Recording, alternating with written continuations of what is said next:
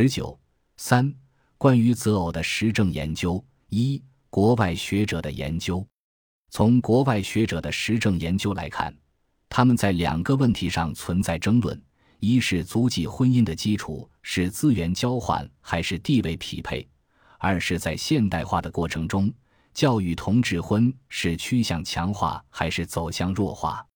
下面围绕着这两个问题，对西方学者的实证研究进行简要回顾。